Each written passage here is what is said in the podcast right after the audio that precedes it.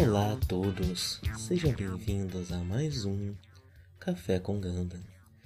Bom dia, nesse oitavo episódio uh, vamos falar de Ventos de Guerra, o oitavo episódio de Mobile Suit Gundam original, 79. Para acompanhar hoje, estou tomando um chazinho de maçã com canela Peço perdão se minha voz estiver esquisita, uh, mas eu estou um pouco com a sinusite um pouco atacada por conta do tempo aqui em São Paulo que secou um pouco uh, e eu não tenho muita certeza de como minha voz vai estar. Espero que eu não tussa muito, nem fungue muito o nariz de um jeito que incomode os ouvintes, já que esse é um momento de, de relaxamento, né? Onde falamos de guerra e paz ao mesmo tempo.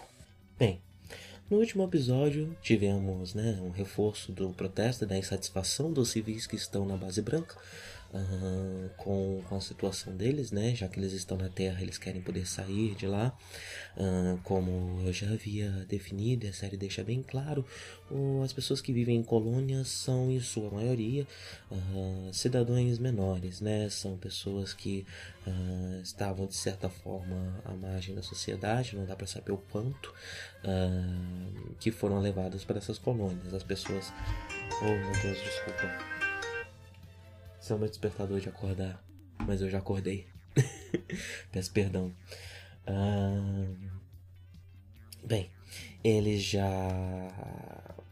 Eu não sei exatamente o quão pobres eles eram, mas os mais ricos ficaram na terra, né? E os mais pobres foram levados para as colônias, né? E aparentemente quem foi não foi muito satisfeito, porque agora que voltou para a Terra parece estar sentindo muita, muita saudade da Terra. Bem, uh, então por conta dessa insatisfação, uh, nesse episódio, uh, Bright resolve ceder aos pedidos desses civis é, e, e, e deixá-los ali. Que é muito curioso, né? Porque eles estão em meio ao território Zeon, território de Zeon, Então, qual será o futuro, né, desses, desses, desses civis ali?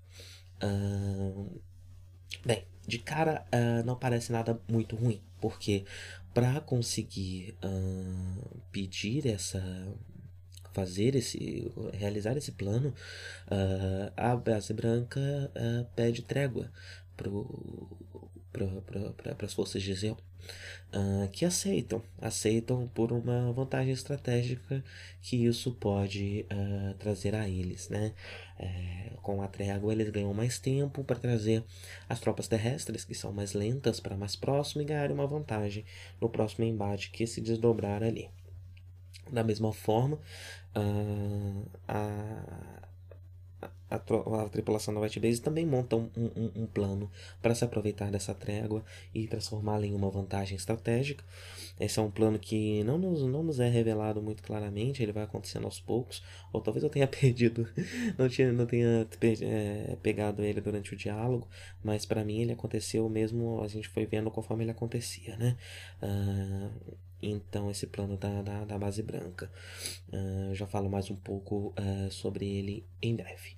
Uh, bem, é, como esse foi um episódio mais é, fraco de notas, eu resolvi aproveitar para falar sobre alguns conceitos do cenário, né? E um deles que é, é usado nesse episódio são as partículas Minovsky, que já foram já foram é, citadas em episódios anteriores, mas nesse episódio a gente vê a base branca usando ela uh, nesse plano de. Uh, eu não estou conseguindo achar a palavra correta para falar do que vai acontecer. Vem despejo na minha cabeça, mas não é isso. Eles estão. Bem, eu não sei. Eles estão deixando esses civis lá. É, então, nesse plano de deixada de civis, uh, desembarque, desembarque de civis, uh, ele, eles usam as partículas Minovsky. E o que são as partículas Minovsky? São uma tecnologia desenvolvida é, inicialmente na, na ala 3, na colônia 73, é, que fez tornar o Principado de Zeon Uh, e ela é, são partículas que é uma onda eletromagnética específica formada por essas partículas que atrapalha especialmente comunicação é, entre naves e foi o principal motivo da criação das mobile suites. Uh, agora eu já não tenho tanta certeza se as partículas Minovsky foram, foram inventadas em Xeon, porque os, as mobile suites foram inventadas em Xeon. E eles criaram algo para elas mesmas, né? Mas, enfim, eu, eu, na verdade, eu, vamos lá. Eu acho que as partículas luminosas que vão afetar também as tropas de Zeon e por causa disso eles precisam dos Mobile para lutar nessa situação. É, se eu estiver errado, no próximo episódio eu me corrijo, tá? Uh, e por conta né, das partículas luminosas que os Mobile Suits precisaram ser criados porque era necessário estar mais próximo do inimigo uh, para poder é, fazer uma estratégia efetiva. Um, e aqui elas são usadas também né, para uh, isolar a base branca durante esse processo de, de desembarque dos civis. Uh, bem, então ambos os lados pedem trégua, mesmo que com seus planos secretos, né? Uh, e Zion aceita. É, e é interessante que a gente vê, né? Eles, eles criam, eles fazem um, uma. Eles, a, base branca explode, uma parte da, da, da nave que eles vão usar uh, para transportar esses civis, uma nave de transporte, faz um buraco ali, né? Uh, e no primeiro momento eu ainda não tinha entendido direito qual era o propósito disso, né? E aí a gente vê essa nave saindo, transportando alguns civis, não são todos civis, são só uns 9 ou 10 que quiseram ir. Uh, e dentre eles, né, uma mãe com um bebê que quer mostrar para esse bebê a cidade natal do pai desse bebê, que dá a entender que esse pai aparentemente morreu ou ficou, deve ter morrido é, na, no ataque à Side 7, né, a ala 7. Uh, e ele, ela quer mostrar para esse bebê uh, a cidade onde o pai dela nasceu, que foi na Terra. Uh, o pai dele, né, do bebê. E, e, e a nave, enquanto está saindo, né?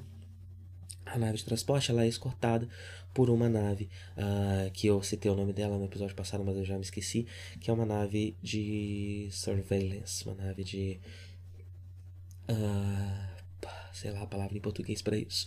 Uh, mas enfim, fica ali vigiando e, e, e vendo o que está acontecendo.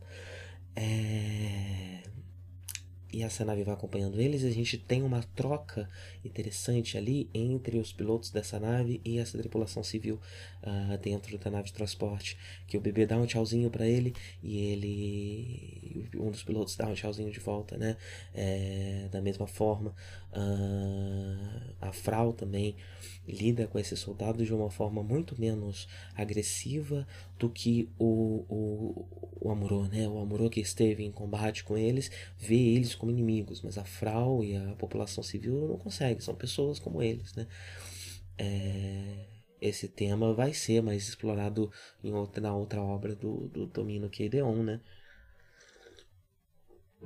Onde ele fala uh, de como da dificuldade de ver o inimigo como inimigo, mesmo inimigo no caso de, de Deon sendo de outra raça, né, uma raça alienígena, uh, por eles se aparentarem, se parecerem com, com humanos, uh, existe uma dificuldade de enxergá-los como outros, como diferentes. bem, então rola essa interação ali interessante, né, que fala um pouco mais sobre eles e que vai desenvolver o que vai acontecer mais à frente no episódio. Uh, nessa nave também, nessa nave de transporte, tem um piloto louro que eu nunca vi e que eu não sei se ele vai continuar aparecendo. É, mas é uma alguém da tripulação da nave, um menino louro que, que eu nunca vi, eu sei lá o que ele tá fazendo lá. É, e não sei se vai continuar aparecendo, não é ninguém famoso até onde eu sei. É, não sei quem é esse menino. Uh, e bem, Uh, eles deixam uh, os civis, conseguem deixar os civis à beira de um lago. Uh, desses civis, é, para poder pousar ali, né, eles, eles usam esse buraco e simulam um pouso de emergência uh, mais próximo do que o esperado, né? Porque ali tem algumas casas, alguma coisa do tipo, eles simulam um pouso de emergência, deixam os civis ali para os civis poderem, uh, enfim, tentar morar ali, né? Já que é uma, uma, uma espécie de vila ali, uh, e todos vão para lá, menos a moça com seu bebê que quer buscar a cidade natal é, do, do esposo dela. ela fala, olha, é, se Se a gente não achar, a gente volta. Uh, e, e os, os, soldados, né, os soldados de Zeon, veem isso acontecendo, veem a, a moça indo embora, né, e depois vê os pilotos saindo da nave de transporte, sem saber que Amuro estava lá dentro escondido, acho que com a Ceila, não lembro quem, não, era com o próprio Kai, eu acho, acho que era o Amuro e o Kai, uh, que estavam escondidos lá dentro, né, e que fizeram essa simulação, Uh, e eles vão embora, né? A, a, tropa de a tropa de Zeon vai embora, a nave de Zeon vai embora. Uh, enquanto a gente se revela qual era o plano deles, né? Dentro da nave de transporte também estava o Gundam. E aí ele, o plano deles é esconder o Gundam no lago uh, ah, para poder utilizá-lo de forma surpresa no próximo embate, quando acontecer entre eles e Zeon. Só que a nave de, de, de, de da, das tropas de Zeon é, que estava indo embora, os pilotos eles ficam preocupados com a mãe, né? É, que, que, que tava com o bebezinho e eles trocavam ali um tchauzinho e tal, então rolou uma conexão. É, e eles ficam preocupados e eles querem voltar lá e ajudar ela de alguma forma. Ah, e, e eles fazem isso. E quando eles fazem isso, o Gundam, o o Gundam vê ele, eles, eles voltando, né? E fica preocupado, achando que eles podem, que eles estão atrás da mãe, né? E vai junto com o Gundam. Todo mundo muito cheio de boas intenções. É, e quando ele chega lá, ele vê que eles só deixaram uma cápsula com mantimentos, né? E foram embora. Uh, só que enquanto eles estavam indo embora, é, Gundam é feito de metal, né? Então, é, uma parte ali do olho dele brilhou contra o sol e eles perceberam que o Gundam estava escondido na montanha e voltaram e viram o Gundam e aí começou uma troca de tiro. Uh, e a mãe que acabou de ser ajudada pelas tropas de Zeon, né? A mãe que até então estava sendo ajudada pela Federação, acabou de ser ajudada pelas tropas de Zeon, viu a nave caindo no mar, é, na, no lago, né? É, e, bem, os pilotos comunicaram às tropas de Zeon que era para suspender a trégua, que eles foram atacados, e aí começou o, o, combate, né? O combate que não se esperava que fosse dar agora começou com Gana distante da, da, da, base branca, que começou a ser atacada por diversos é, tanques e naves de Zeon, uh, e utilizou o Gun Cannon. Pela primeira vez a gente viu o Gun Cannon uh, na ativa de fato e não só aparecendo por dois segundos, levando um tiro e deixando o Ganon tomar conta, né? Apesar de que ele ainda está sendo pilotado pelo Kai. É, o que me faz pensar que talvez o Kai não estivesse com o Amuro. Alguém, outra pessoa estava com o Amuro. Bem, eu não lembro quem estava com o Amuro. É, mas o Kai estava pilotando o Gun Cannon, né? E ele ainda não tem tanta experiência é, de combate. Então ele descarrega os, os tiros, a, toda, toda a munição do Gun Cannon, né? E a gente vê que o Gun Cannon tem uma potência bélica muito grande, apesar dele não usar as tecnologias é, de, de beam, né? De laser como é, o Gundam. Ele tem dois canhões muito potentes e uma descarga daqueles canhões faz um estrago é, bastante grande. E só que acabam as munições é, e o Ganken não é obrigado a recuar, é, fica sem munição. E nisso o Gundam tá vindo, né? Uh, o Char, a série também aproveita o episódio para mostrar a, a experiência do Char, a competência do Char em relação ao Garma, porque ele saca o, o plano do, do da, da, base branca, ele saca que o Gundam estava lá dentro alguns segundos antes é, deles receberem a notícia de que é, o Gundam estava indo na direção oposta, né? E ele já dá a ordem de, de, de de reposicionar as tropas antes do Ganon aparecer, uh, de forma a se defender dele. É, e o Gama acho que ele tá doido, né? Como assim? Isso é louco que eles fizeram isso daí a gente não percebeu. É, então já mostra e reforça essa experiência uh, do, do, do Char em relação ao Gama. Aí bem, a, a situação de combate ali se resolve. Sem grandes perdas, a não ser uma série de tanques e naves por parte de Zeon. Uh, e a gente vê os pilotos, os pilotos sobreviveram, né? Os pilotos da, da, da, daquela nave. Eles vão falar com a moça, né?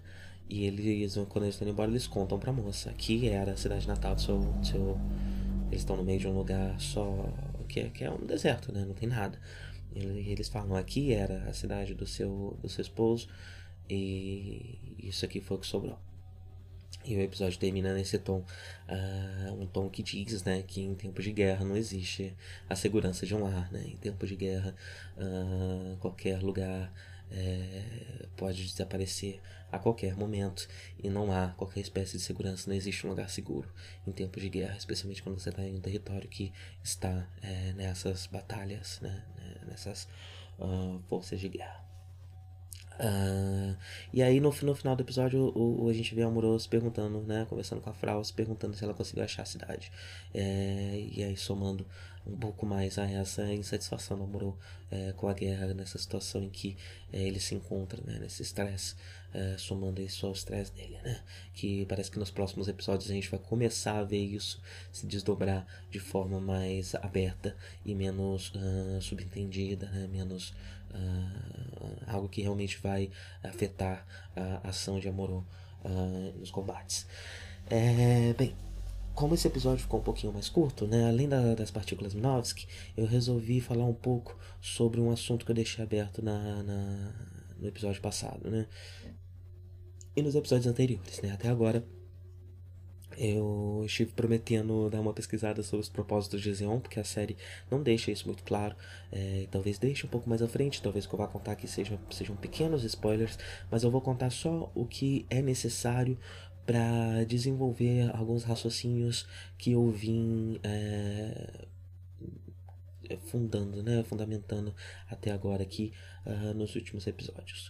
Uh, qual é a história de Zeon? Zeon surgiu com é, foi, foi fundado por um, por um, como uma república inicialmente, né, por um filósofo que acreditava que a Terra, que o planeta Terra era sagrado e que era é parte do destino da humanidade deixá-lo e morar nas colônias, né, e a Terra precisa ser deixada em paz. A humanidade precisa deixar o planeta Terra por conta da sua sacralidade.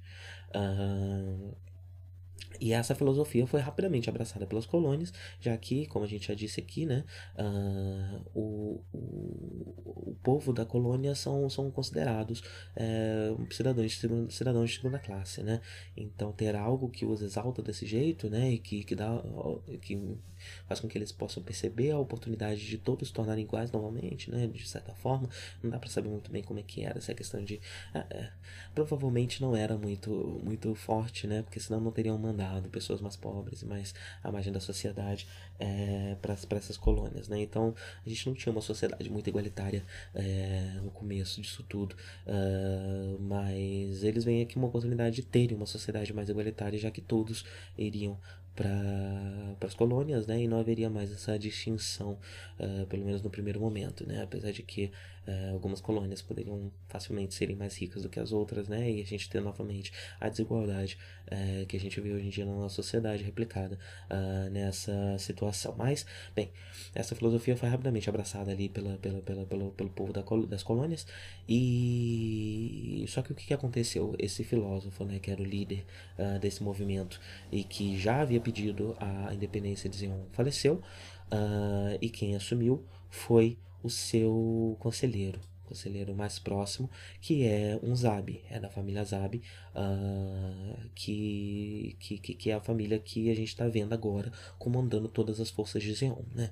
Uh, e ele, ele, tinha um, ele tinha um viés bastante militaresco, é, ele aproveitou o fato, uh, por que que, por que, que é, a Ala 3 conseguiu sua, sua, sua, sua independência, né? Ela é uma, uma ala mais mais uh, financeiramente poderosa do que as outras.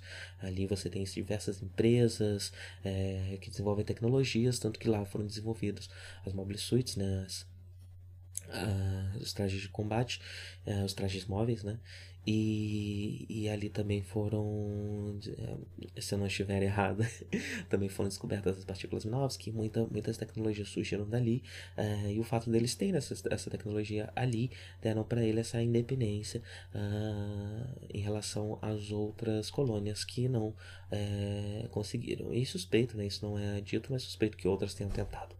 Uh, então, quando, quando esse filósofo morre e assume o primeiro Zab, ele fala que não é possível uh, manter né, essa independência sem, sem forças militares.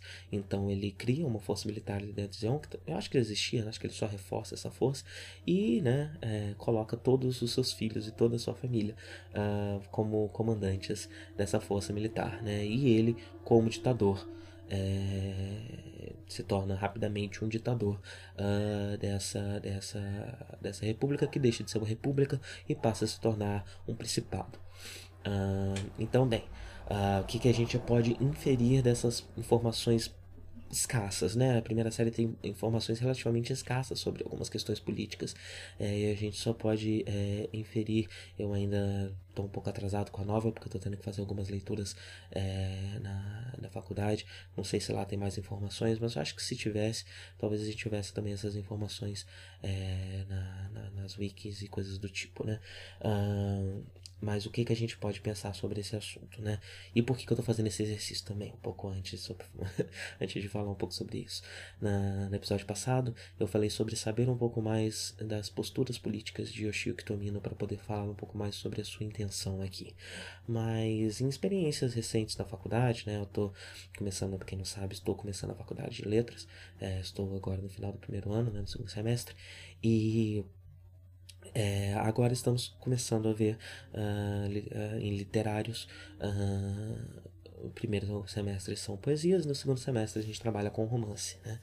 É, e uma coisa que está começando a ser vista agora, especialmente pelo, pelo, pelo viés que a professora com quem eu estou tendo aulas leva bastante da sua aula, é que a, o alinhamento político do autor nem sempre reflete o alinhamento político da sua obra. Uh, muitas vezes, inclusive, é, esse alinhamento, o alinhamento político da obra só se faz é, é, legível em um contexto diferente ao contexto do, do autor. Uh, então, eu vou abandonar essa ideia uh, de, de saber do posicionamento político de Yoshiko Tomino e vou analisar a obra pela obra. Parece o melhor e o mais justo a ser feito aqui. Uh, então vamos lá. O que, que a gente tem? Né? A gente tem uh, uma espécie de revolução iniciada por uma filosofia. Uh, é uma revolução do povo, apesar de liderada por uma parcela mais burguesa desse povo.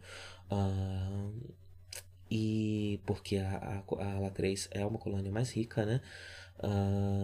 e ela é burguesa o suficiente para ter a sua a sua individualidade, né? a sua supremacia, a sua, a sua, o direito de ser soberano sobre a sua região, uh, cedido uh, pela federação. É, então ela, ela, ela é reconhecida né, enquanto burguesa por outros burgueses. Uh, e, e, mas ainda é uma revolução primeiramente do povo, né? apesar da, da filosofia não ser do povo, uma, a, o povo abraçou essa filosofia.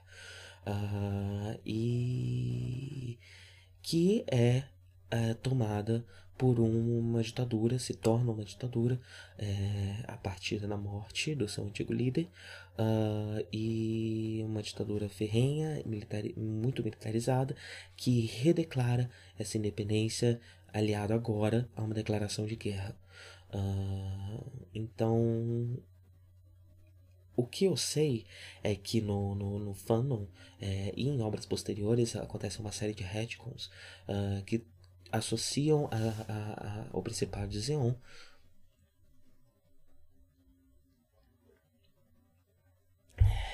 muito mais a Alemanha nazista da Segunda Guerra Mundial do que a qualquer outra coisa. Uh, e a gente passa a ter naves com, com nomes alemães nas, nas obras que estão por vir. É, a gente começa a ver também uh, simbolismos que, que, que, remetem ao nazismo. Uh, e só que analisando essa Xeon do, do primeiro momento, ela apesar com, com suas, obviamente com uma série de diferenças, né, mas ela é muito mais análoga a uma Rússia soviética. É, ela parece, parece mais com uma Rússia soviética.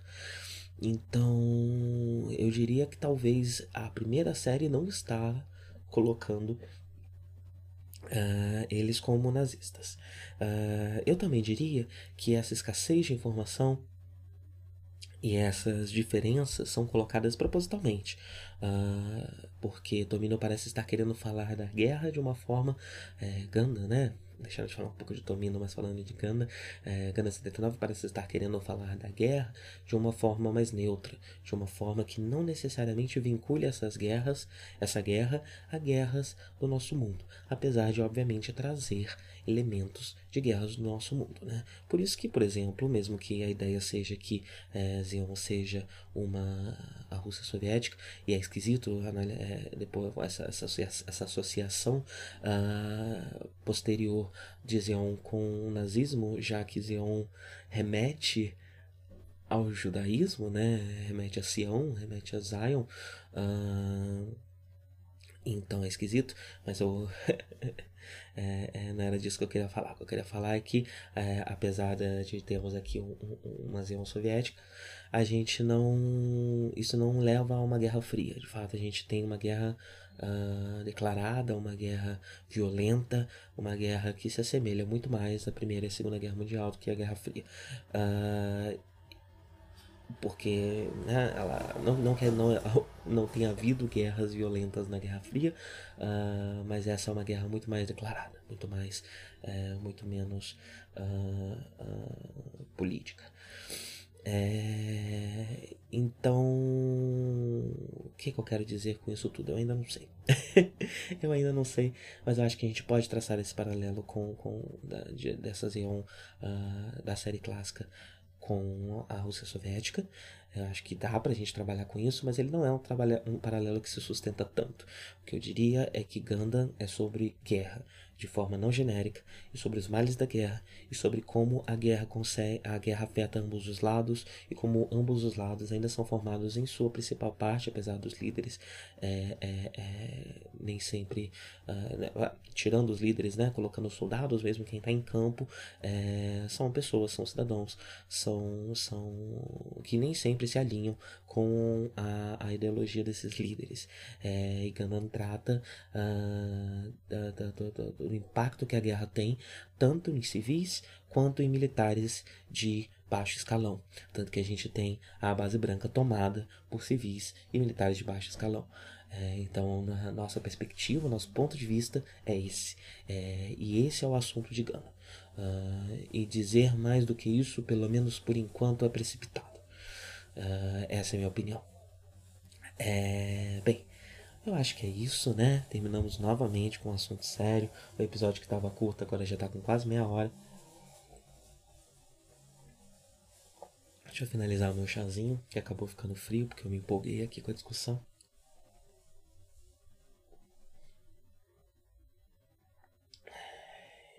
E. Peraí. E é isso.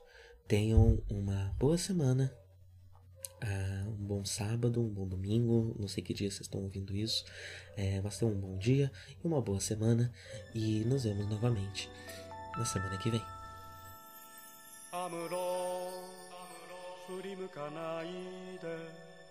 宇宙の彼方に輝く星はアムロお前の生まれたふるさとだ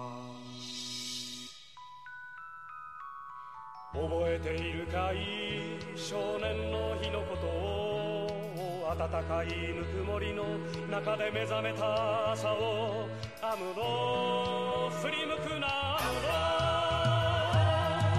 男は涙を見せぬもの見せぬものただ明日へと明日へと永遠